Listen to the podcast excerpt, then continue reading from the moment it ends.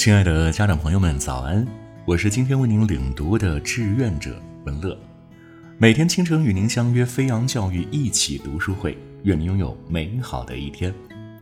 今天为您领读的书籍是《学习的格局》。如果父母能够从源头上激发孩子学习的真正动力，孩子就可以快乐而长久地为自己的目标而奋斗，他们的人生也会因此而更有格局。今天为您分享的内容是分阶段处理如何应对孩子学业挑战问题的三个阶段。问题早期，当孩子的学业出现预警信号时，无论孩子多么努力的学习，在学习过程中总会遇到对某个学科感到困难，甚至十分挣扎的时候。如果这时家长能够尽早发现，及时提供帮助，而不是等到出现问题时指责和埋怨。那么，孩子的学习感受会持续保持一种良好状态，否则，孩子会觉得学习就像走钢丝，只要自己有一点没做好，就会从高空重重的摔下来，再也得不到父母的疼爱、老师的看重和同学的羡慕。所以在问题早期，我们特别需要做孩子的好伙伴，既能体察到孩子在学习上细微的变化。又能与孩子保持良好的沟通。为此，我总结了八个孩子在学习上出现问题的预警信号，供大家参考。一、学习态度，孩子对上学的态度突然发生转变，不愿上学或者开始抱怨身体不舒服。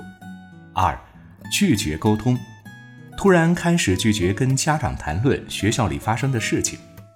三、学习效率。孩子花在作业上的时间过多，虽然看起来学习认真，但见效不大。四、行为问题，孩子开始在学校里出现一些行为问题，比如与同学发生争执或者缺课等等。五、老师担忧，学校老师开始与您沟通，对孩子的整体表现表示担忧。六、身体不适。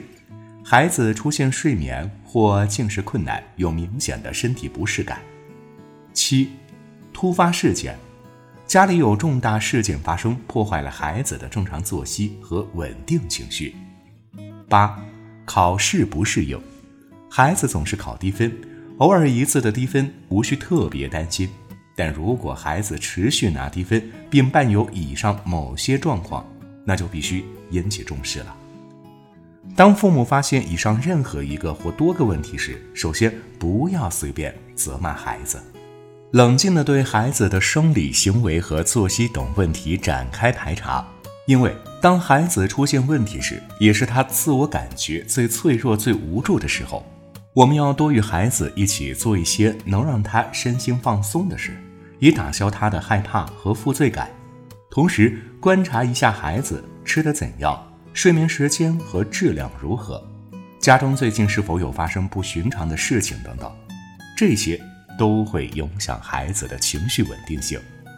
其次，观察一下孩子的课外班或者兴趣活动是否安排的过多过满，过于高强度的学习安排也会让孩子身心疲惫，从而出现厌学现象。最后。观察孩子最近是否打游戏、看动漫或追剧过多，造成休息不足、注意力涣散等。通过对以上三个方面的排查，可以先排除由生理、行为和作息等因素造成的负面作用。这样，我们就能够更集中地从学业本身来思考问题，在问题出现的早期，就能准确定位挑战孩子的学习区域。学习的格局告诉我们，要想高效学习，就要从小培养孩子，就要从小培养孩子的自主学习能力，激发孩子的内驱力，教会孩子策划和方法。亲爱的家长朋友们，我们明天再见。